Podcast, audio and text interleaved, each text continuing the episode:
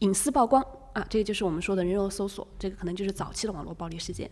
然后现在新加的玩法呢，就是恶意像我周围也有很多遭受过暴网络暴力事件的朋友，他们会给你的上司打电话，嗯，给你的公你给你的同学打电话，会去骚扰你周围的人。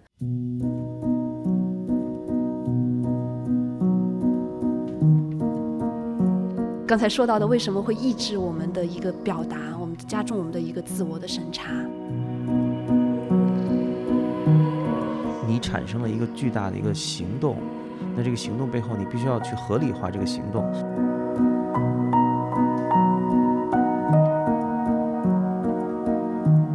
我们没有去理解这种现实生活的复杂性、人的动机的复杂性、人的情绪的复杂性，就会非常片面的、非黑即白的、简单化的，觉得他就是一个万恶不赦的恶人。去表达你对这件事的观点，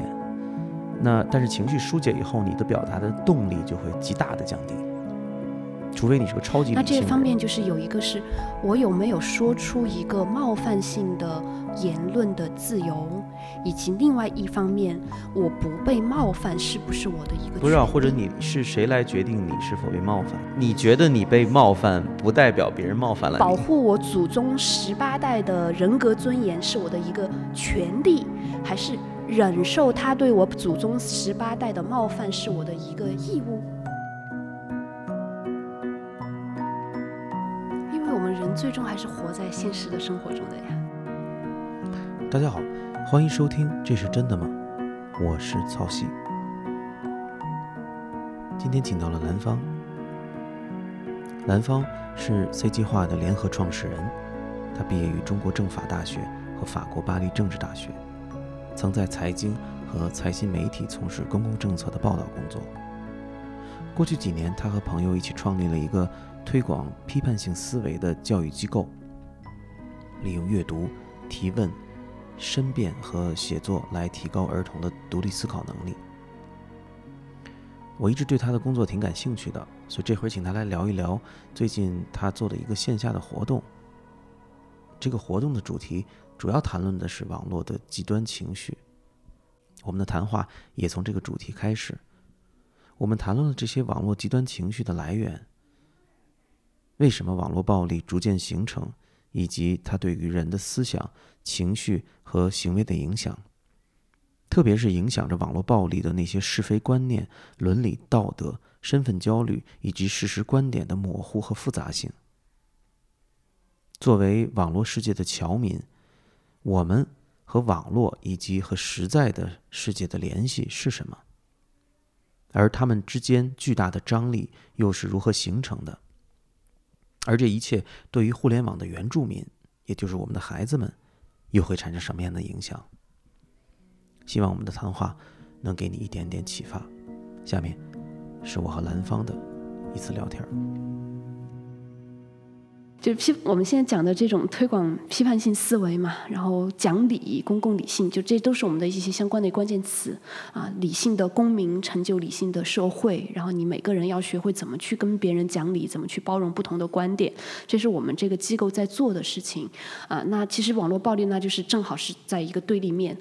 正是因为有这么多的网络暴力事件，其实它是为我们现在做的这个事情提供了一种解释和一个注脚。我们为什么要做这样的一个事情？啊，所以嗯，对各种网络暴力的事件，其实我也是一直有关注、有监测。刚才有说到，我自己有这样的一个小小的个人的舆论监测的一个项目啊，所以每次出现这些事情背后的民众的一些情绪啊，我会有我自己的一些观察和我的一些思考啊。所以当时嗯，就他们的那个主办方。叫一个叫谭字的女孩，就可能以后你也会有机会认识吧。就她也算是一个枢纽型的人物吧。就因为她也是经常在北京这边组织沙龙、组织活动啊，所以就找了我好几次，就想聊聊这个话题。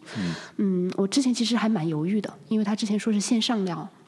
就是有一种很强烈的不安全感，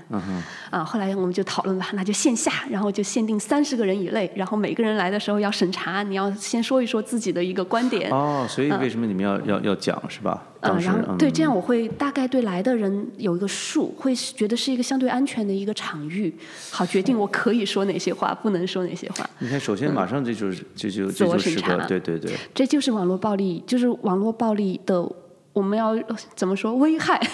危害之一，它在抑制我们的言论自由，它在加重我们的言论审查。嗯我对这个特别，我觉得最近我我对这个反应是还是很慢的。我觉得网络暴力一直有，就是说，对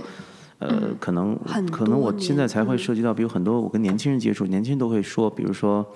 什么粉丝文化呀，对对对，那那我我后来就会有这类似这样的网络用语啊，是。那什么什么网暴啊，像这些事儿本身并不是一个新鲜的现象，但似乎好像就是突然一下变成了一种，一下进入到大众思维里面。我我觉得也不能叫做一下，哦。就是嗯，你说这种一下，可能也会有这种感觉，跟现在整个媒体环境是有关系的。嗯，我之前也是为了准备明天的这个讲座，我我翻了一下我自己的笔记，然后我发现我在大学的时候，大概就是零零五零六年的时候，就写了一篇关于网络暴力的论文儿，就是我自己都已经忘了，昨天翻的时候才发现的。就那个时候，应该就是网络暴力，就是这个词刚刚比较嗯进入到公众视线。当时是很典型的，我还记得我当时在论文里面去追溯了那个时候古早时代的一些网络暴力事件，非常典型的一些道德事件，虐猫啊，对啊，出轨啊，就是虐猫事件。我后来追溯了一下，对虐猫事件算得上是很包括很多的学术论文都会讲到的，当初最早的一系列的网络暴力。那我觉得从最早的这种网络暴力，包括当时人们对待这些人的方式，到现在还会引起网络暴力的事件，以及人们在网络暴力当中采取的手段啊，确实中间已经有了很多的一些升级和一些变化。是，你看，像最早的这种网络暴力事件，就是非常典型的所谓的道德事件吧。我我也不知道有没有一个更好的、更学术的词来说它，就是突破一些非常底线的人类的一些道德共识啊，像虐猫这种事儿，包括像很典型的什么嗯打孕妇啦、高铁占座啦，啊就这样的一系列的事情，它非黑即白，非常简单的二元对立的善恶分明的，它是非常容易挑动起人们的一个情绪的啊。那可能早期的网络暴力事件几乎都是这样的一类事件啊，然后包括人们在。对，这就涉及到我们怎么去界定什么叫网络暴力哈。呃，那我们最早的网络暴力一般就是说的就是人肉搜索啊，那可能嗯，如果我们一定要给它接做做一个定义，嗯，网什么叫网络暴力？那这个定义，我觉得它可能是中间是会不断的会变长。就刚开始我们可能最基本的，我们会说是由网络上的不特定的多数人，针对某一个特定个体而进行的什么什么什么的行为，对吧？假如我们给它一个这样一个定义，那早期的什么什么的行为，可能是一个侮辱、诽谤，隐私曝光。啊，这个就是我们说的人肉搜索，这个可能就是早期的网络暴力事件。然后现在新加的玩法呢，就是恶意举报啊，利用公权力我不让你说话。啊，然后再到穿透线上到线下的骚扰、寻衅骚扰是啊，包括像我周围也有很多遭受过暴网络暴力事件的朋友，他们会给你的上司打电话，嗯、给你的公，你给你的同学打电话，会去骚扰你周围的人啊，甚至再到更直接的，就是直接。打破这个虚拟的界限，介入到你的生活，给你和你的家人进行暴力威胁啊，甚至直接往门上泼墨，啊，摆花圈、烧纸钱，到这样的一系列的行为啊，就非常恶劣的各种各样的行为，就是玩的花样也是越来越多。嗯，对，包括我刚刚想说到这种骚扰，像杨丽最近的这个事件，她去骚扰你的客户，对吧？然后让你丢掉你的工作啊，这是是这么来的啊，这个事儿。啊，是哪哪个事儿？我们说是哪个事儿？杨丽就是他的客户被骚扰了没有没有，就是最新的他在那个直播间卖卫生巾这个事情嘛，啊很多人就会跑去跟他的那个说，就是就就相当于是会通过这种所谓的商务售后反馈的一个渠道，说你们要请他做代言人，就怎么怎么怎么样。嗯确实是啊，你看他他这个东西很难辨别，就是因为嗯我没法从一个仅仅是这个销售的平台上来、嗯来辨别你对于这这个事儿的一个围攻也好、看法也好，没法儿判别这件事儿真假。对，是一个道理。就包括我记得我当时是有一个朋友遭受网暴，那他们是追踪到了她的老公的律所，天天给她的前台和她的领导，就网页上的这样打电话，啊、就是施加这样的压力，迫使你去解雇他，让他丢掉工作机会。那杨丽的你也可以把它说成是让迫使他去丢掉他的一个商业机会，丢掉他的一个工作机会，啊，就是穿破了这样的一个网络虚拟的界限，方方面面的对你这个当事人进行一个围剿和骚扰嘛。这个恐怖到什么程度？我这几天一直观察，我就说为什么没有呃喜剧界的或者嗯这些人替出来说话。好，呃，没有人说话。我关注过一个，就是上海一个那个 Storm 徐，我不知道你知不知道那个、那个小伙子，但他不怎么在公众视野，他是一个非常草根的。嗯嗯他也说这个这个脱口这叫什么单口相声 stand up。嗯。然后，但他都在酒吧里面线下，可能他，我就我是我唯一看到的就是他公开的说在微博上，我我觉得这种事情很无聊，对吧？开玩笑。包括我说为什么郭德纲不出来说话呢？很奇怪，对吧？你当年出来的时候，你开的那些笑话。嗯嗯嗯，冒犯性更强对你，对你冒犯很多人，但你当时说那喜剧就是这样的，有的时候，而且我觉得大多数人也接受。对。那他这件事情，说他一个人能开通过开几个笑话就把这个社会性别给分层了，这天哪，对吧？根本就是就是，可是为什么没有人出来说？可能也多多少少对这种呃群体性的，嗯嗯，而且是非常有策略性的，对吧？给你老公的什么上级哪个前台打电话是非常有策略性的。而且几乎没法防，是的，对吧？是的，就是这种骚扰啊，真确实挺可怕的。特别在现在这个时代，本来我们就是透明人，你的隐私可能很容易就给搜集起来，然后曝光隐私，你的所有的家人都连带的曝光啊，然后接受他们这样一种骚扰啊，所以真的是。慎言慎行，这就是刚才说到的，为什么会抑制我们的一个表达，我们加重我们的一个自我的审查。对，嗯，我就会很非常担心啊，啊，我的机构会受到牵连，嗯，那我的家人会受到牵连，啊，所以很多的公共议题，我们的表达也会因此变得更加的一个谨慎。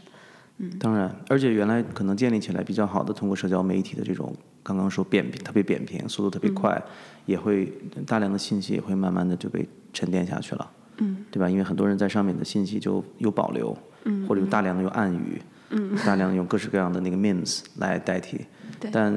那那一下就把圈层给缩小了，它一下就封闭了，嗯嗯嗯，所以我就觉得之前 Clubhouse 出来是挺有意思，因为它跟这几乎是反过来的，对，嗯，就谁都能进听，这不太疯狂了嘛？当然它有准入的一些一些限制了，它早晚可能也会摘掉这个限制，但。就是那种开放性，呃，跟我们在网络上现在很多人已经，比如说要把原来的实名，呃，改掉，很多人不愿意让其他人知道到底你是谁。对。曾经有一度是都开始要往实名化去发展了。是的，是的。然后突然一下就这样，当然实名化我认为肯定是能治，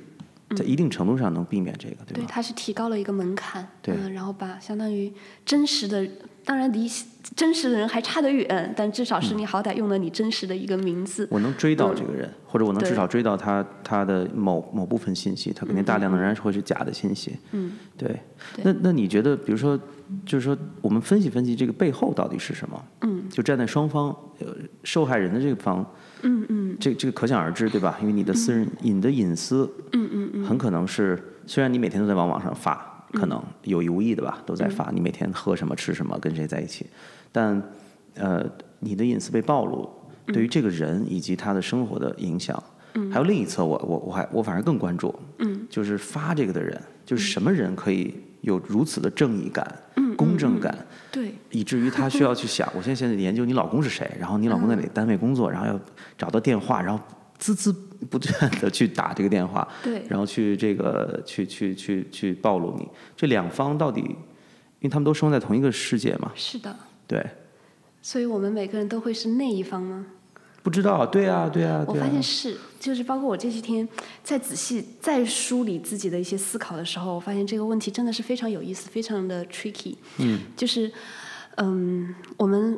用怎么样个框，我想想怎么来讲这个问题哈。为什么这些人会施加网络暴力？就我们刚才我们给网络暴力下了一个定义。那网络暴力这个事情很糟糕，我们也说了，它对个体来说啊，你一旦被网暴，简直就是一场灾难。啊，然后你对公共话语来说也是一个灾难，巨大的影响。对我，我们整个的自我的审查，然后整个的公众讨论一塌糊涂。Anyway，我们一来就定性了网络暴力是个非常糟糕的事情。那为什么还会有这么多人孜孜不倦的去做网络暴力？嗯，我想用一个框架，就包括我们经常给孩子讲课啊。你刚才问我们跟孩子讲课讲什么，我们会跟他们很多的分析框架啊，例如很常见的一个分析框架，知能愿，他是不知不能还是不愿呢？啊，不知。就是说，他在认知上，他根本就不认为自己做的事情是错的啊。他要么是完全没有思考过这个问题，没有意识到我做的这个问题会有多大的一个负面的作用。然后，另外就是你刚才说的，我不仅不认为我是错的，而且认为我是对的，我是极其正义的啊。这个可能是现在绝大多数的嗯，待待会儿我把不知不能不愿都说完哈，我们回头看哈。我我觉得这可能是绝大多数的人，就刚才说的，他才有这么强的一个动力源，去促使他，包括他会有一种自我的升华，赋予自己的正义感啊，我代表正义，我代表来来消灭你们这样的一个感自我感动，这是一类。那第二类就是所谓的从意愿方面啊，我也知道我做的这个事情是错的，但我就乐意，我就是要去伤害你。嗯，这个是我之前见过的很多的传统的对网络暴力的分析很愿意用的，他们就会觉得这帮人就是所谓的网络暴民，素质差，他就是恶意的要去伤害你，去发泄自己阴暗的一些情绪。嗯，然后你看我们又是匿名，我们藏在网络背后，谁都不知道我是谁啊，所以我要去。群体性，嗯，他可以藏起来。对，这是传统的很多的，包括一些所谓的学术论文都很喜欢从这个角度分析。这样的人肯定是有，哎，但是我待会儿会结合现在的一些观察哈，我会觉得可能现在这个阶段，就是从这种完全的道没有道德，或者说完全没有同理心，不去思考这种问题，他其实是有一定的道德自觉，他是会思考这样的背后的一些道德问题，并且认为自己是正义和道德的，嗯，啊，所以这是第二类。那第三类啊，我也知道我做的事情不对，我也不想去做，我就是控制不住我自己啊。嗯，你你觉得会有人是这种情况吗？有啊有啊，嗯，当然有啊。对我我开始觉得可能没有，后来是我观察我们我们不是跟小学生上课嘛啊，当然这样说其实好像挺挺把小学生这个词很贬贬低人家哈，但是我会发现很多小孩子他发言的时候就是这样的一种状态，他在我们课堂上刚才说我们课堂上他可以用弹幕嘛随时表达啊，他就是就是突然情绪就上来了。他不知道怎么好好说话，他想表达一个反对的意见，但是说出来就是很难听的话，甚至不由自主的就会用一些脏话啊来表达他的一些愤怒的一些情绪，啊，所以他可能也会有这样的一部分。但是我刚才说，如果我们第一层啊，我们先拿智能院来看啊，我觉得可能最复杂和以及最需要我们去思考的是第一层，他的这样的一个道德正义感到底来自于哪儿？来自于哪儿呢？啊，我又。感觉琢磨了一下，现在我们再把它分一个类啊，就刚才说我们 C 计划课堂上特别喜欢带着孩子去分层分类啊。嗯，刚才我一开始说到的所谓的这种道德事件，这是一类。啊，因为他的是非黑白好像特别清晰，我们任何人都知道，啊，什么拉闺蜜给自己挡刀啊，你去踹孕妇啊，你在高铁上占座啊，这些垃圾人真是烂透了，我上去踹他一脚，骂他几句，我很正义啊，我做的是对的，啊，我代表月亮消灭你们，你做的事情实在是太糟糕糟糕了，啊，所以这是第一类事件，啊，当然这一类事件的背背后还会有些问题，我们待会儿回头来说。那第二类事件呢，其实是。我把它姑且第一类事件叫做错误的行为吧，就是说当事人有错在先啊，所以我们用网络暴力的形式去惩罚他，我很正义。那第一类我姑且把它叫做是一种错误的行为。那第二类呢，我们姑且把它叫做错误的身份，它其实是有点跟我们经常说的 hate speech 仇恨言论很像，它是。这个人不是因为他做的事情和说的话而受到攻击，而仅仅是因为他的身份。在网络上面，他亮出了他的，例如 LGBT 的身份、黑人的身份、黑人的女朋友的身份，就现在所谓的这些黑人女朋友。你看，就是之前是什么事情？山大的那个学办事件。哦，黑人女朋友啊。啊，OK。对你作为一个是是是是中国人，汉族华夏子孙啊，他们都跑到我们这儿来，把我们的漂亮姑娘都骗走了。骗走了啊！你还心甘情愿的倒贴上去啊？是是是。那对白人来说你是 easy go，然后那对这些黑人来说可能会给你贴的标签这些是就更难听。啊，那包括就很典型一些民族情绪，日本人像林志玲嫁给日本人。啊，她做错了什么？她错就错在她嫁给了日本人。啊，所以她是基于你的身份而给你进行的一种攻击和一种谩骂。啊，所以第二种我姑且把它称作是一种错误的身份。那第三种就是我们刚才讨论的像杨丽的这样的一些言论，所谓的错误的一种言论。啊，我觉得你说的是错的，你冒犯到我了。这是观点。是观点，对所谓的。错误的观点，而且这种观点你冒犯到我了，你侵害了我的权利，啊，所以我反击你，我攻击你，他认为我是正当的，啊，所以我觉得可能是有姑且错误的观点、错误的身份、错误的行为，啊，我们先把它这么姑且分为三类吧。啊，那我想想，我们从哪一类开始说呢？我觉得是非这类，我都我都有很多问题，就是说，就是说，哪怕是高铁上让座的这件事情，其实都有很多很很有意思。嗯，它它有两类，就包括所谓的这种道德事件哈。第一个就是我们以什么样的一些道德标准在判断别人。你会看到所谓的，嗯，我们现在的网络事件，它的这种道德绑架，有时候到了一种匪夷所思的一种程度。像吴孟达去世，他们会分析他儿子在那个哀悼会上的表情，你没有展现出足够的悲伤；会分析星爷，你有没有在第一时间说一系列的话啊？你没有说，然后道德指责你，包括在什么地震。啊，最典型、最古早的是当年王石零八年地震时候捐款，那好十多年前的事情了。那现在人们附着在上面的这样的一系列奇奇怪怪的这种要求，对公众人物的要求就更奇怪了。所以他是在一一种非常奇怪的一种道德标准去绑架很多的公众人物，啊，要求他们做出一系列的道德行为，这是一类。第二类就是说，那我们都是知道的。那你高铁站做这种事情，无论如何都是错的吧？你打孕妇这种事情，无论都是错的吧？啊，你拿闺蜜给自己挡刀这种事情，无论如何都是错的吧？这种事情比较有意思的就是因为它太容易调动起我们的情绪了。是。所以在传播的过程当中，事件的复杂性是被忽略了的。嗯。他出于什么样的动机做这样的一个事情？他很容易被断章取义。嗯。然后我们的媒体，包括自媒体上去，他首先是听到了一方。的声音，然后另一方声音出来之后就反转，这方声音再回应又成了一个再反转，所以你看所谓的反转事件，基本上都是跟这一类所谓的道德事件是紧紧捆绑在一起的。对你说这个，你说这刘鑫这个事情确实是这样啊，他他他这个事到现在为止都已经这么多年了，然后官司也也打了，然后各已经好几个官司了，不是一个官司了，然后然后又涉及到中间有疫情，就是说到现在也没有一个明确的到底是。发生什么了？到底怎么回事儿？就都没有。但我们听到的更多的信息，不完完全全是这些信息，而是其他人怎么看，他的妈妈怎么看，他本人怎么看，他后来怎么改名了，然后这个网网网络的又他又后来做什么工作了？所以我们对信息的那个整整理几乎是没有的。这个是刚才我们说的媒体的缺失嘛，就是说没有人去给你做这些工作，你靠一个人的这个，无论是他个人的素养，嗯，还有他的意愿，他有的时候凭什么我要整理这些东西啊？他可能更多的是在生活的缝隙中突然收到了这么一个情绪的一个应激的这么一个点，出现，它就变成了一个象征，一个靶子，没错，它可以去顺应的把我们想要释放的一个情绪，想要塑造的一种正义的形象，冲着它这个靶子，我们可以尽情的去把自己。想要说的话给说出来，想要说的话给说出来。对，这就是为什么我说那个那个，哪怕是是非，哪怕是他是错的，跟你有什么关系啊？嗯，对吧？就是说，呃，那那那猫是一个你不应该做的事儿。嗯。然后你你你去买了桶油漆，跑到别人家这个门口去给人泼泼墨，你产生了一个巨大的一个行动。嗯嗯。那这个行动背后，你必须要去合理化这个行动。对。因为这是一个挺麻烦的事儿，你还先去网上网定，对吧？站在他的逻辑上。你你要待在一个长时间的，他不是你在我对面，突然虐了猫了，我啪一巴掌打过去了，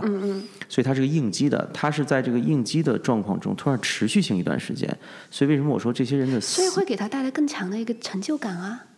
或者说他有更强的一种，他要自我陶醉、自我自我麻醉，因为他就因为这个人不在我面前，嗯，你懂吧？就相当于我我有一种强烈的。刚开始网络暴力的时候，他不在我面前。嗯。但是当我要跑到他们家，嗯，去泼他的墨，嗯，我要去跟踪他的时候，嗯，这个人就活生生的在我面前了。对啊，我现在没在你面前，我只是在网上。我中午吃饭呢，我突然在手机上看见这个人，嗯，然后恰巧在我的城市，嗯，然后直到我最快，咱们说第二天，嗯，我买了桶油漆，找到他的家，这已经最快了。我还得查他们家住哪儿，做一系列的人肉的工作。嗯，这个期间发生了什么？我觉得是很很有意思的。嗯，我要把这个情绪延宕下去。嗯，不光要延宕，我还要将它发展。因为第二天起来，我会想，哎，我在干嘛呀？人一定会有这个反思的对他一定会。就算我对，就算我要去这个，他会有个冷静期，你怎么都没有冷静下来？当然，肯定有。他肯定是逐渐相对来说是被延宕下来的。嗯嗯嗯。那为了要让这个情绪不断的呃要充实，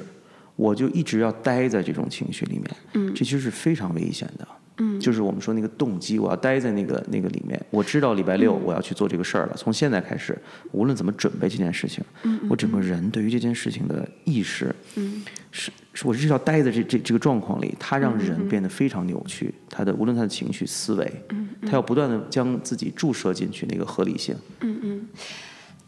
我觉我觉得他背后的动机可能有两种啊，就第一种就是可能就是我们可能会不会觉得这种人是比较病态，或者他有什么心理诉求需要去满足，通过这种事件，就像你刚才那种分析。那还有一种会不会他就是非常单纯的爱猫太心切了，就有点像是被这种意识呃不叫做意识形态哈，就是这种非常单纯的爱和恨。或者来来来驱使的，因为说到这个问题，其实我是想转换一个视角。为什么我觉得这个问题很复杂？我们现很复杂。我们现在像说到虐猫这些事情，像你刚才说他虐了猫，跟我有什么关系？我为什么要去谴责他？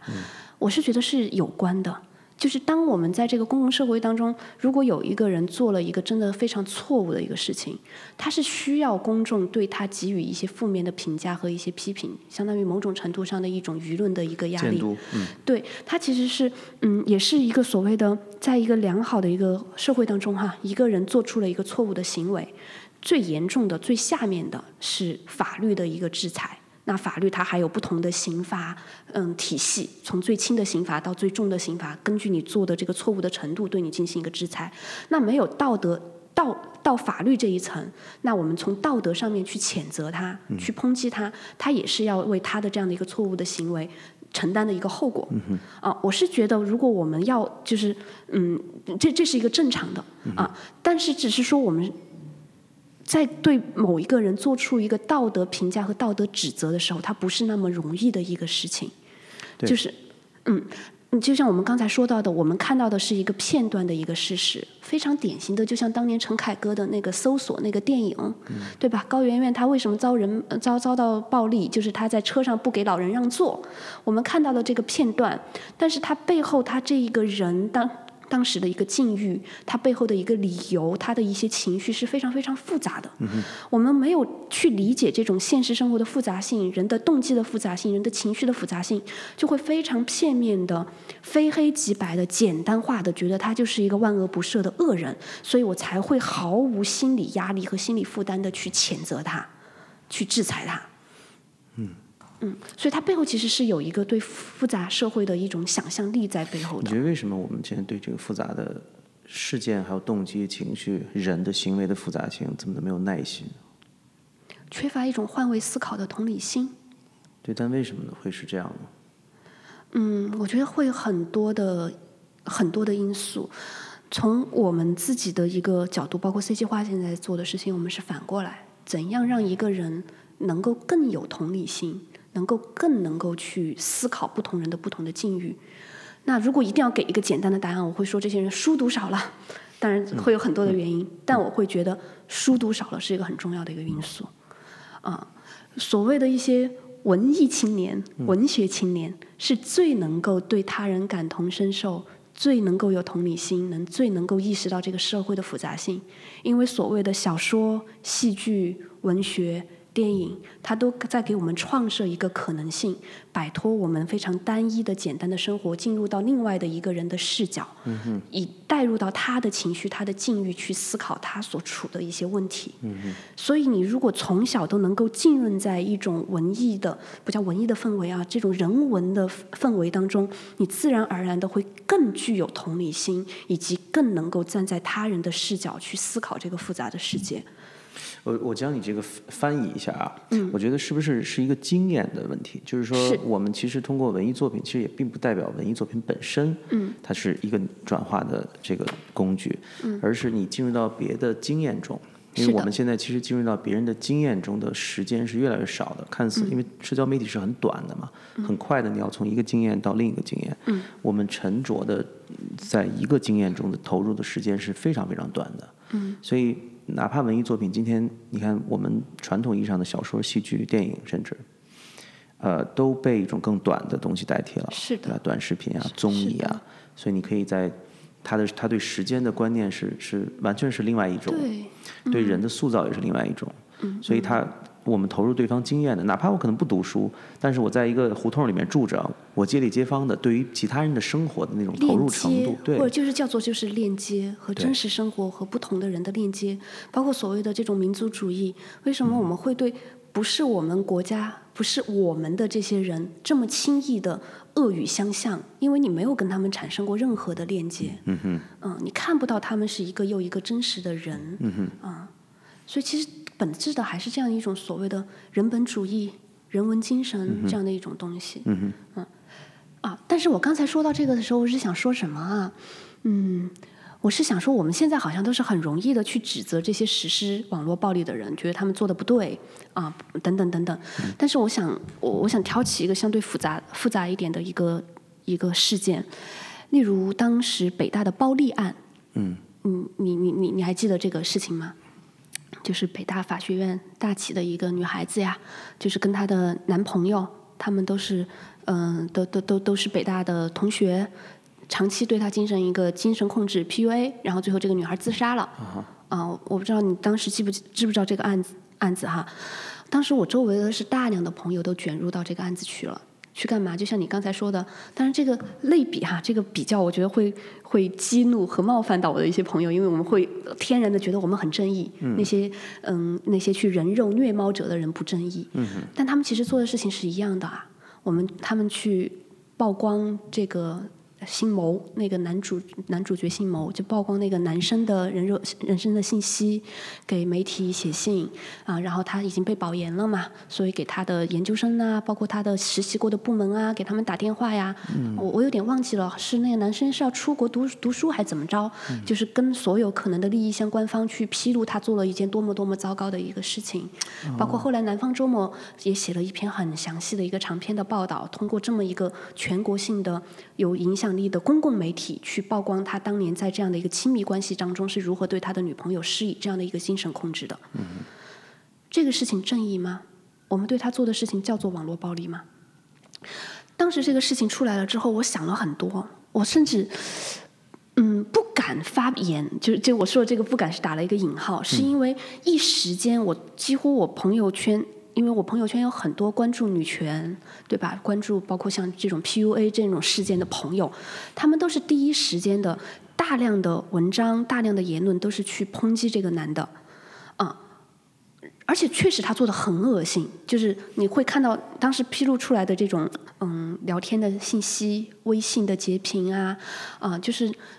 假说特别我现在有女儿，你想象一下，如果我以后的女儿会被一个人这样对待哈，你就会非常非常的。举个例子，他怎么有有哪些，比如说具体的能描述他是这种精神控制？就像精神控制，就是你看他们嗯一个人格贬低，然后他们当中的对话当中有很多的细节，我现在很难去复述了。例如他会要求他叫对方叫那个女孩叫妈妈，很诡异，对吧？然后还有很多的细节，嗯，要分手。类似也有类似于暴暴力的一些情节，打他自扇耳光。女孩子一旦跟前男友有过接触，他就要求那个女孩写检讨、扇耳光、检讨。然后中间女孩要跟他分手，他就假装自己吃药自杀，然后嗯伪造了一个什么洗胃的这样的一个嗯什么诊断书给女孩看，把她捆绑在自自己身边，不要求她离开。等等，就是很多细节，我可能叙述的也不是很准确啊。如果你现在回去看网络，还有很多这样的一些信息啊，就是确实可能会让人看得让人非常的愤怒。然后这个女孩是死了，自杀。然后是脑死亡很长一段时间，是今年还是去年四月份这个时候已经死掉，已经死了。然后这个男孩没有受到什么影响，他是北大法学院的学生会的，嗯，我不知道细节我忘了啊，主席还是什么，反正也是学生会系统的人啊。通过支教保研啊，然后又拿到了很好的实习，然后依然在外面非常的风光啊。然后这个前女友因为他自杀的事情，就好像对他的人生没有任何的影响，然后继续过着他非常光鲜亮丽的这样的一个生活。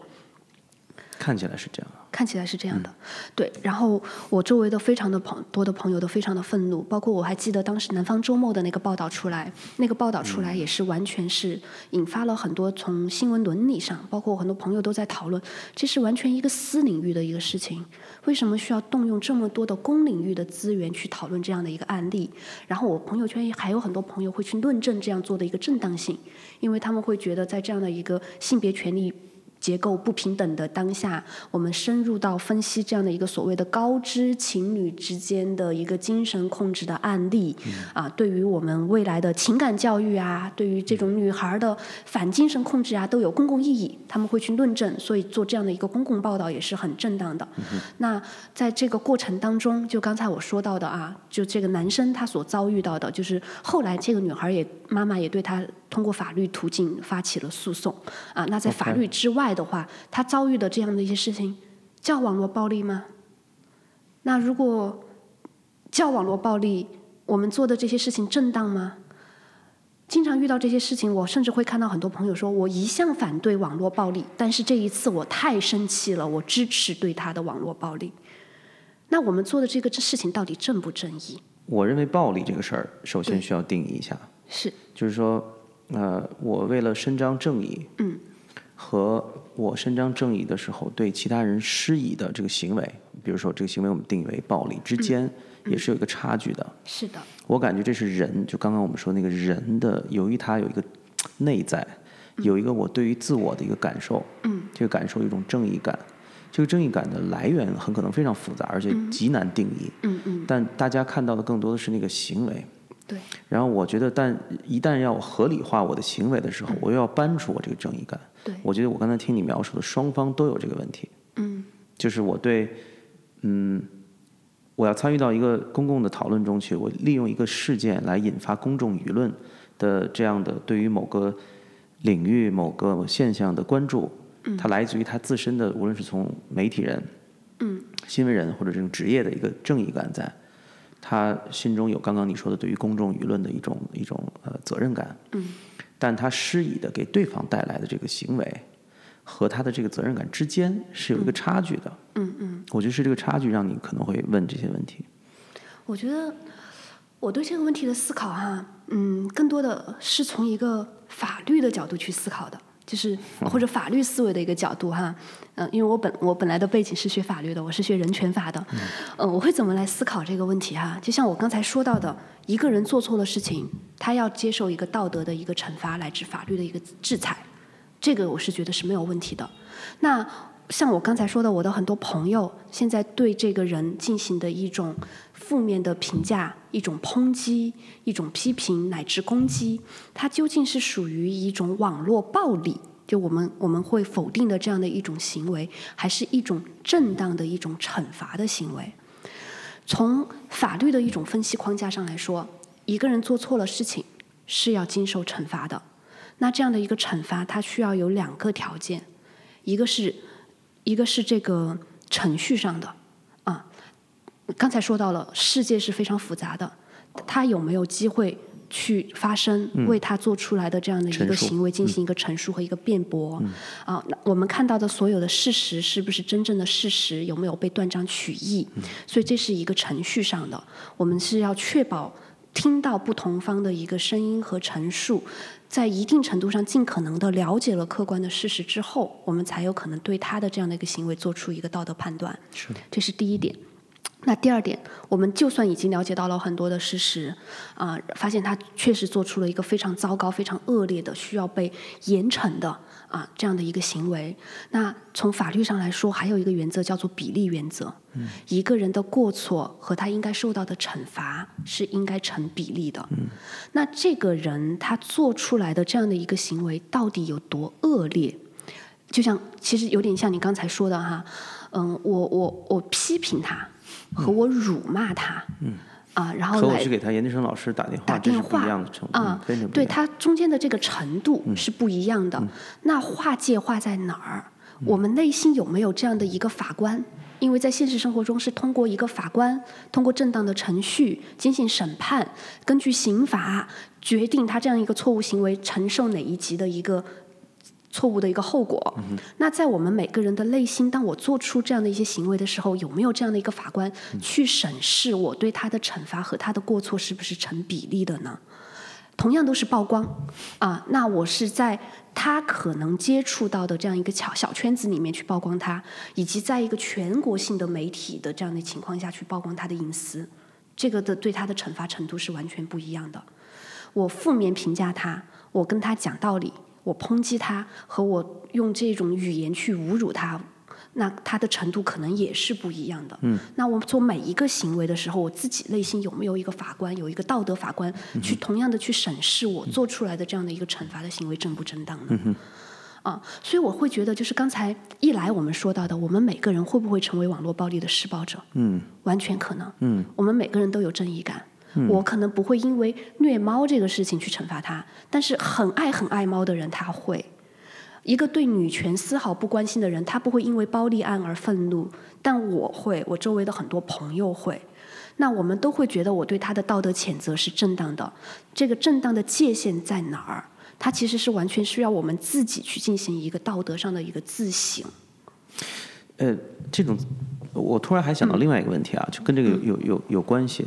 就是说，如果在抛开法律之外的那个公正，其实我们在谈论的是这个问题，是就是说法律它可以对你进行一个量刑，这个东西是一个公众的，法律相当于是个底线，已经对，有共识或者它代表了这个国家和这个政权最在乎的东西，对。它对嗯行为上有约束，我要约束什么样的行为，那我给什么样的行为定相应的这个惩罚。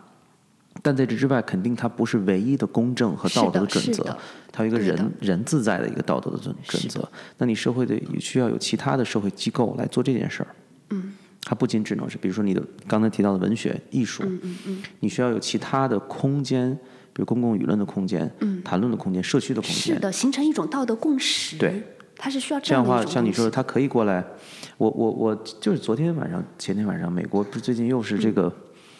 种族主义闹得很厉害嘛？嗯嗯嗯，然后呃，看了一个视频，是在一个学校里面，然后这个应该是一个墨西哥的一个爸爸，他们学校本来就是因为出现了一系列小孩儿有这些呃种种族歧视的语言啊，然后去开了这么一个家长会，挺多人在的。然后这个爸爸正在边讲呢，这个墨西哥的，就是我的孩子怎么怎么怎么着，突然后面就有个白人的男人就说：“那你干嘛不待在墨西哥呢？”嗯，然后一下所有人就哇，就是开始炸了那个屋子里，然后然后马上前面有一个黑黑黑人的那个爸爸就说：“那我们把话筒给他。”然后他就觉得突然有点暴露，然后就啊，你先说，你说。但是后来他也表表达了他的想法。嗯。那在这样的一个环境里面，至少双方是有一个机会可以表达。对话。对，所以我要听到对方，我要看到，首先像你说的，对方也是人，嗯，他也是一个很关心自己孩子的父亲，嗯，所以这里面就会有好多其他的变量是在网络或者你看事情的的片面是没有的，这也是现在媒体缺失的一个很大的问题，嗯嗯，就因为你直接面对这个事情的一个侧面，嗯，他没有经过收集整理自己的辩论，嗯嗯，对吧？他要自己，你要开，你们记者坐在一起开选题会，他不可能什么大家的题目都可以过来报，你要做很多很多的论证，然后你要选择恰当的、能让社会接受的，嗯。你还要考虑自己的公众的影响的问题，对，但现在都没有，或者越来越弱，嗯。嗯。对。刚才你说到这个，哎，我突然想起一个，但但不知道会不会把我们的话题扯得有点远哈。就是说到怎么对抗网络暴力，就是很多的不同的机构有不同的路径。我之前有看到美国有一个机构，就有点像是你刚才说到这种思路，他做了一个叫做城市会客厅的一个项目。嗯啊，他就是提供了一个平台，嗯然后任何一个人可以在上面去发起一个会客，就是来到我们家的客厅，每次是六个人，然后我会邀请两个朋友。然后我我就去邀请一个和我各方面的观点都不一样的人，嗯你也邀请你的两个朋友，我们六个人三 v 三，我们面对面的来到一个真实的客厅，我们来讨论这个问题。像知道这个，嗯，美国的是吗？对，嗯，就他美国不是现在就两党之间就大家我是左的，你是右的，啊，就谁也别争，大家过来就是聊，嗯，类似这样的一个市市政厅的那种概念，嗯，但它完全就是一个私人的，然后它这个平台会提供一些对话的一些指引，啊他会其他人会听到，是不是？啊，不是不是，你可以自己选择哦。我要分享还是不分享。嗯，但它的一个核心就是说，让我们看到真实的人，就像一个网络暴力，你会非常容易的对网络那一端的人对他施以恶语，但他真正的站在你面前的时候，恐怕你任何一个人都不会那么轻易的把那么难听的语言就劈头盖脸的对着另外一个人这样说过去。就它就有复杂性了嘛。是的，是的。同样的话，不同的人用不同的语气接方式，他的年龄、肤色，他所有的那些他表达的方式，他跟你之间产生的连接，你对他的容貌，甚至有的时候，就所有的这些主观的东西就会加强，是他就会把，当然他也对人有有另一方面的影响，所以这个时候是需要组织来决定的，这个就是组织的重要性，就是社区也好，你刚才说那些，无论是他以课程的形式出现，嗯，以一种这种线下的大家交流的文化场所的形式去出现，或者它以艺术形式，比如说，我一直认为戏剧是一个很重要的给人提供公正感的地方。文艺作品，你刚才也说了，它它为什么很多文艺作品描述都是一些似乎看似看起来在道德伦理上，对，也呃有点越界的，嗯，因为他在挑战人类的，他在提向人类社会组织方式，对他有反思，嗯，所以它不是代表一个绝对正确的人就应该这样，对，但他需要让你去思考。而法庭实际上没有这个太多这样的空间的，他一定要就是像你说做判别，对，就是一二三四五我划到这棍儿，然后四五六七八划到那对儿，但文艺作品它就复杂，嗯。嗯是，这个还挺重要的，因为我觉得复杂性是实际上是这个事儿背后的一个，就人现在越来越追求，我希望简单、快速，不要让我了解这个人的过去最好，不要让我了解他童年有什么经历，他现在就是把猫弄了，我现在就要弄死他。嗯，就这事儿就解决了，我就要去做别的事儿了。是的，没有任何空间去讨论你的肤色、身份、历史、地域、语言，对，然后你成长的方式对于你今天所做的事情的影响。是的，是这样的。对，其实这一部分我觉得，嗯，它更多有点像是社会心理学，社会心理学，或者甚至不是社会心理学了，可能就是一些个体心理，可能是需要进行这样一些更具体的剖析。嗯其实很像你。最感兴趣的那个问题，那施施加网络暴力的这个人，他具体的是一个什么样的人？嗯，其实我觉得现在比较遗憾的就是，我们现在很少有这样很实证的定量的一个分析。嗯，没没有，我想想啊，基本上没有。我觉得谁在这个时候能够做一个这样一个定量的实证的分析，真的是很棒的一个事情。嗯，可以帮我们。看明白和解决很多的问题，很多人开始有些隐隐约约的感觉，就像去年不是有一些什么互联网报告，你会发现哇，中国原来上网的都是这样的一些人，他的性别、他的文化程度啊，对吧？然后他的这种产，他他他的职业程度啊，然后好像是在某种程度上有解释，所以他们在他们自身的生活处在一种非常逼仄的一种状态。没有经历过特别好的一种教育，啊，然后自自身也处在这样的一种结构性的一种压迫之下，所以他们以此为一个缝隙，将自己的恶意释放，啊，有有这样的一些假设，但是我觉得不好轻易，就是或者说我我不敢很轻易的下判断，是因为我没有看到特别实证的一个研究去建立这样的一个关联性。每次施加这个网络暴力的人，他到底是一个什么样的人？他非常具体的一个画像。啊，我们现在只有一些非常模糊的一些画像，嗯，但是我记得记得之前我看过一篇，啊，很早以前了，我有点忘了是谁做的，很有意思的，就是说他去研究这些这些人的微博嘛，他发表了一个观点，看到某一个人做了一个网络暴力的一个言论，然后就去打开他的微博，去看他每天都在关注一些什么事情，是啊，然后会嗯，就就是通过这样的一些。不是基于大样本吧，但是姑且有一些这种实证研究的思路，看到的这些人的一些画像，我觉得还是比较有意思。大概是什么样子？嗯，你会发现有些意，就是从意识形态上来说，他们都是非常保守的。一个反对女权的人，他也在反对动物保护，他也在反对环保，然后他也有非常强烈的民族主义的倾向。他理所当然的也会反对所谓的同性婚姻合法化，他会发表大量的歧视性的言论。国内的，国内，嗯啊，国内。我之前关注了一个非常种族歧视的公号，一个大汉族主义这样的一个公号。我我观察他发的推文，他刚开始的一些推文就是说是讲嗯生育率生育率的一些推文，然后他现在。你可以想象他的意思就是，我我们汉族再不生就要快不行了，大家要使劲生，所以他很多文章都是跟生育率有关。然后他现在发一组文章，会涉及到哪些话题呢？女性话题他会涉及，因为生孩子跟女的是女性是关系很紧密的。然后大量的对黑人。对穆斯林啊，一旦有这些话题，他都是跳在最前面的啊。然后从来中美关系这些都会跳在前面，就是西方亡我亡我之心不死，所以这样的一些议题，他都都都会在一起发表观点，嗯，然后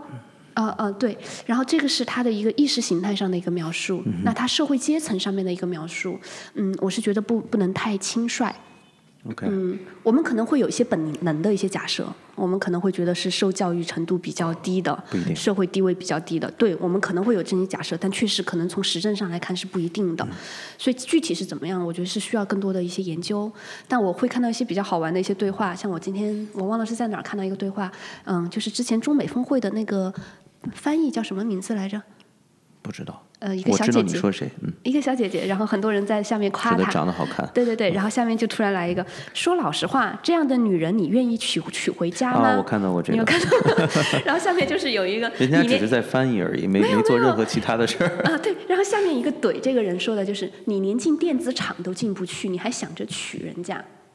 电子厂啊，啊？所以其实是我们我们会对这样的一些发表这些言论的人的背景有一些想象啊，但事实上是不是这样？嗯，我觉得还是不好下定论。我我嗯我我为什么对这个感兴趣啊？因为我觉得，呃，我还挺愿意想象一个什么样的人会做。我倒对那个大量的，比如说一个你说有一个到一定量的一个研究，确实没有那么大的兴趣。嗯，因为我觉得这个个体个的体经验，对这个个体还是挺有意思的。你去想象一下，大体上你能推测到的，我觉得像特别是你刚才描述那个公号里面谈到的内容，就是他有一个身份的危机在。我觉得这是普遍现代人，无无论中国还是还是西方，他会贴合到这种无论是民族主义，还是某个族群，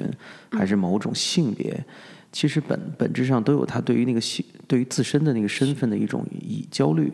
一种极大的焦虑。像今天你提，我们之前聊了这么多话题啊，无论是性别啊、人嗯关系啊、婚姻啊，那呃这个这个城乡之间的差距，就所有的这些问国国别之间的问题，很多实际上都反映到了这个焦虑感。所以我要去找到一个能让我贴更贴近我的。之所以他你说他更保守，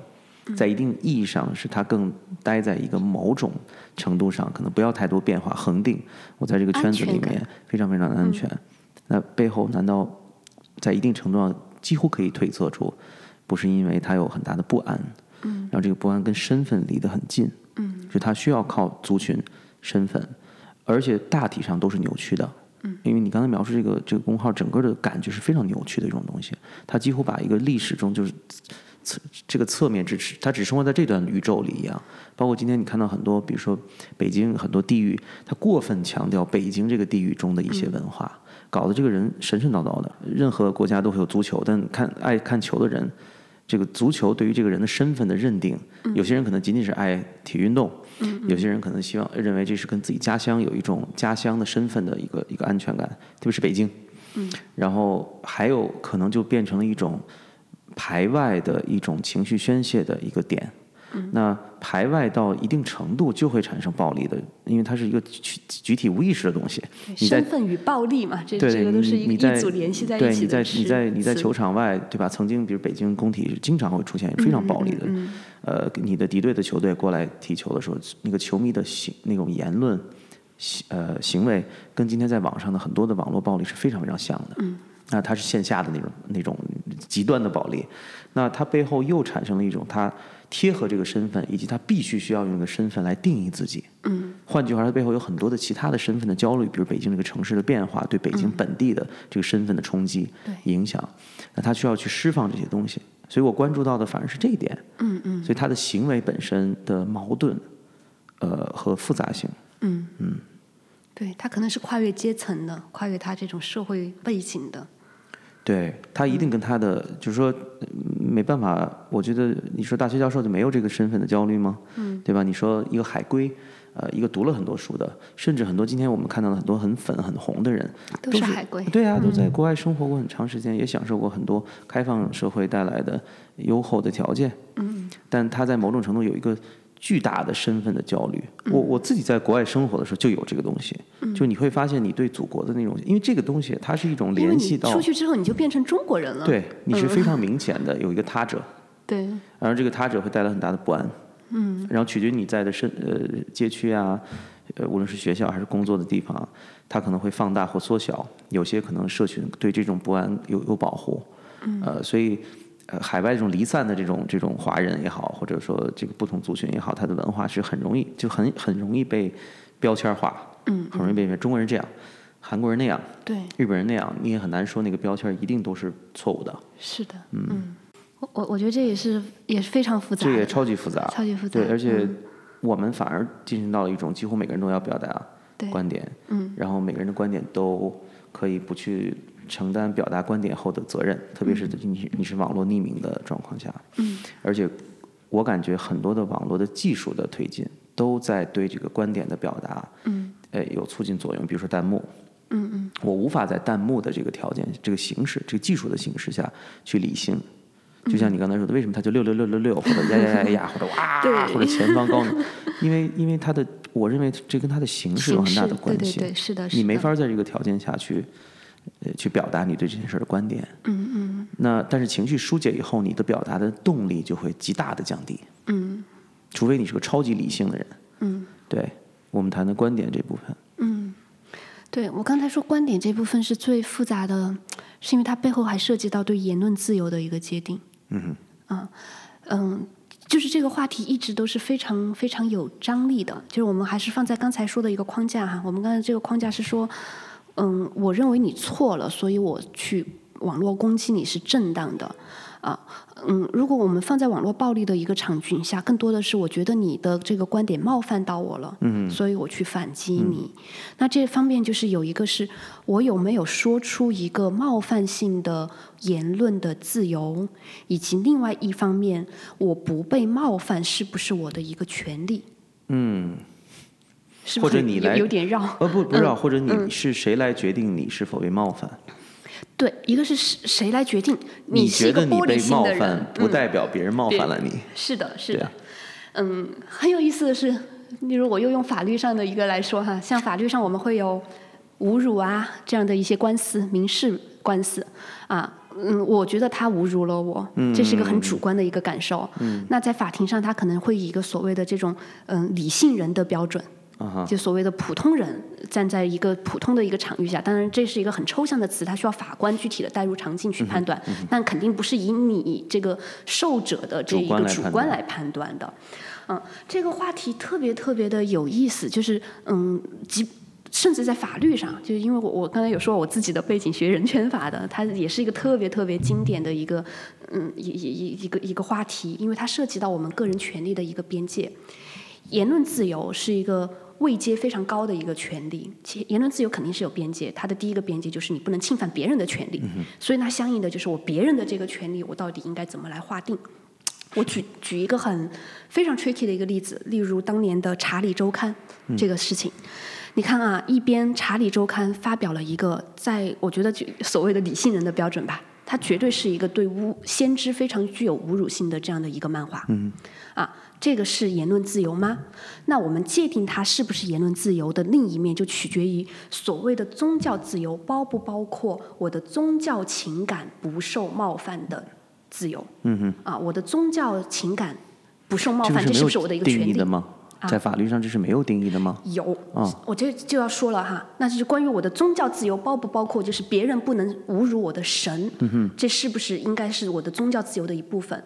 啊。我先说实然，就是实际上的这个法律哈，它没有那么具体的一个描述。它有一些，就就像联合国哈，它有就像我们有签订一个联合国公民嗯权利政治权利公公民政治权利公约啊，它可能就会很 general 的说到宗教自由的一些定义啊，对对对，但是它会有一些法律解释，就像我们国家就像跟国内法一样，有些司法解释，就是联合国人权委员会它也会做一些司法解释，它会认为。独神言论，所谓独神言论啊，是言论自由。换句话来说，我的神不受冒犯，这个不是你的宗教自由自由的一部分。你应该容忍有的人可以去冒犯你的神。所以我接着再来说更抽象层面的规范性的，从应然层面，我们怎么来理解这个问题？我们都不希望被冒犯，这个是我们的人格权利或者名誉权的一部分，对吧？但是你会发现哈，我们怎么来保护一个人的人格权利？它是有一个从具体到抽象的一个过程。例如，你当着面骂我很难听的话，包括就像《查理周刊》他指向我一个很具体的人，或者杨丽到我面前就指着我鼻子骂你是一个垃圾，啊，这个你拿到法庭上去，他可能如果特别还是当众侮辱哈，很可能是一个侮辱行为。我们都很明确的，这是一个错误的一个行为，你侮辱到了我一个很具体的人。哎，那他如果他冒犯和他侮辱的不是我这个很具体的人，啊，他冒犯的是我的爸爸妈妈还是具体的人，对吧？冒犯了我的祖宗，我已经死去的祖先，可以吗？你看现在包括就是很多的革命烈士的后代，当然革命烈士还有其他的问题啊，不不，这个说复杂了，不应该举革命烈士这个问题，因为他骂我祖祖宗十八代，我能不能告他？我我是保护我祖宗十八代的人格尊严是我的一个权利，还是忍受他对我祖宗十八代的冒犯是我的一个义务？我应该容忍他的冒犯吗？你看我们越来越抽象哈，先是我自己，我是不能容忍的，而且我们的法律也是保护我的。那我们的祖宗十十八代，那从祖宗三代到祖宗十八代，保护程度也是不一样。那我再抽象一点，我所属的嗯国家领导能够冒犯吗？我的这个国家的国格、国旗、国徽，那我所属的一些身份特征，我所在的性别，我不能指着你骂你是你是一个垃圾，那我骂男人都是垃圾，那这样的一个言论，它是在言论自由的范围内还是范围外呢？那再抽象，我所信仰的神。啊，我的爱豆就是他，他可能这个爱豆还是个具体的人啊，那神就是非常非常抽象的，那可能是一个所谓的一个原则。当我的这个人格的这个对象越具体，我们对他的一个保护的程度就应该越深。那当我的这样的一个背后的东西越来越抽象，那对他的这样一个保护就应该是越来越浅。我们对这样的一种嗯所谓的冒犯和侮辱性的言论的容忍程度就应该是越来越高。这是这是一个理论，但是现实生活中它是其实是嗯立法，它是一个社会文化历史各方面博弈的一个过程。就像侮辱国旗，这是一个可以接受的一个行为吗？在中国是不可接受的，在美国却曾经有过这种侮辱国旗宪法的第一案、第二案，来决定你烧毁国旗的这样的一种行为是不是可以接受的一种行为。那我侮辱领导人。国家的领导人，这是不是可以接受的？在美国，你随便骂没问题，啊，那你在泰国、你在朝鲜试一试，肯定就不一样。所以，它法律实际上怎么规定？它是有非常多的社会文化的互动，去决定哪些抽象的人格权利是我们要去保护的。OK，明白了。那回到像我们刚才说到当下的，就是我们的法律制度现在没有规定的那么细致啊。那我们就刚才说到这样的一个判断的标准，我们有一些原则的来指导我们。我们来看我们现在的舆论环境中的这样的一些冒犯的一些言论。那如果我是觉得这样的一个言论，它是针对你一个很具体的一个个人的一些侮辱和诽谤等等等等，那它是被法律所规制的，是禁止的。啊，那你说其他的一些冒犯性的一些言论，那它就可能是在一个言论自由的这样的一个谱系之内。我是没有任何正当的一个道德基础，使用暴力，甚至使用公权力去要求他你不许说，要求他你禁止发言。但这不代表着我就在那里傻乎乎的接受和忍受他对我的冒犯和挑衅。对，这就我可以反给网络暴力产生了空间啊。事实上，我是觉得，就是说，我的这样的一种反击，就是像刚才说到的，嗯，你是要用暴力的方式去反击吗？嗯，你可以跟他去论证呐、你可以跟他去讲呃理啊。当然当然，我我这个跨的有点远啊。对我的感觉是待待在我们这个语境上，可能对暴力产生了，也就是这在在前提是你没有这样的空间去表达，嗯或者已经没有能力，或者没有意愿去这样去这样表达的时候，对，就我没法跟你在一个理性的状况下吵架。嗯嗯。就你在情绪上来的时候，怎么能够同样，表达理性所以我觉得？，我觉得这是对网络暴力这个行为的一个界定。就刚才我们说到网络暴力，我开开始我们就说到了什么什么什么的行为，后面有一串行为。嗯那最早的一个行为，我们从哪儿划定？我们认为这个就是我们网络空间不应该允许的一种暴力行为，嗯语言暴力行为，嗯侮辱不可以。嗯那侮辱之前，讥讽、讽刺啊，那我负面的评价，就是这个线我们划定到哪儿？是，啊，那是不是说我们在网络空间，我们也要容忍一定程度的侮辱呢？当你在公共空间发言了之后，我发表一个嗯冒犯性的言论，我就有一定的预期，别人会对我的这个言论有一定的反击。那这样的反击可能会是以非常不文明的方式来的。那这个是不是意味着这个就成为我们未来的一个公共讨论的一个底线，一个可以容忍的？啊，那只要不走到诽谤，就是你不捏造啊，你骂我还是可以的啊。这在我们的，我们不把它作为一个什么了不起的网络暴力大肆抨击啊，骂骂人是非常正常的，我们把它划在一个正常的范围内。我们对网络暴力的这一个界限，我们从从诽谤划定，你至少不能说假话嘛，对吧？啊，那还是说这种人格性的一种侮辱，我们都觉得实在是太肮脏了，让我们的整个的语言都进行了一个倒退，嗯，然后我我们的文化都是无法承受这样的一种侮辱的，所以我们慢慢的经过这样的一种共识，我们网络空间是把侮辱给排斥在外的。那其他的一定程度上的，你对我的冷嘲热讽，啊，你对我的一种讽刺，漫画的讽刺，你编些歌来唱我，编排我，那诸如此类，我都是可以忍受的和应该忍受的，应该容忍的呢。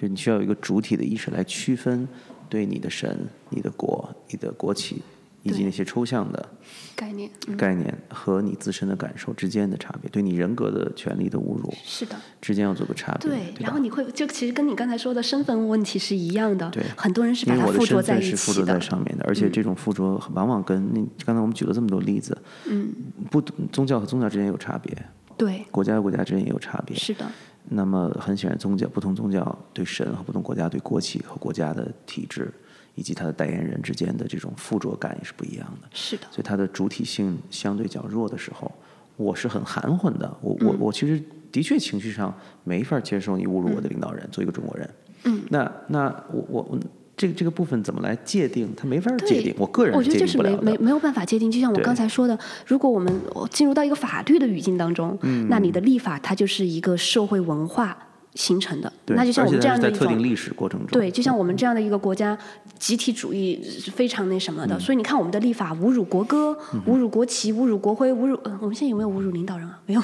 领导人应该没有。人民币应该不行。呃，人民币对所有代表了我们国家尊严的东西，你都是不能侮辱的。啊，所以确实是每个那就像我刚才说到的，嗯，这帮所谓的由西方人权专家主导的人权委员会的这帮专家，他们会将独神言论认为是言论自由，但是依然有很多的伊斯兰国家是把言论独神言论是划定在外的，你是绝对不可以侮辱我的神的，后果是非常严重的。对，这个也是缺乏他们的声音，也是个问题。你在制定这样的，因为全世界，你别说伊斯兰人口有多少了，对吧？他。单纯从人口的角度，人家也应该有发言权。你别管他的宗教，你有多你认为多落后或者怎么样，对。但这些似乎好像都没有考量在里面。是的，嗯，所以还还蛮蛮复杂的这个问题。对，这个就是刚才我说，我想到那个历史进程。因为回到比如我们俩都做的事儿上，为什么对下一代很重要？是因为一方面我们都还是属于在算是一个网络世界的一个访客，就我们从小其实没有这个东西，嗯，所以我们在思维的养成上的时候。特别是比较早期的时候，在自我和社会之间的关系上，还是一个相对来说速度没有那么快，比较强调邻里和社群，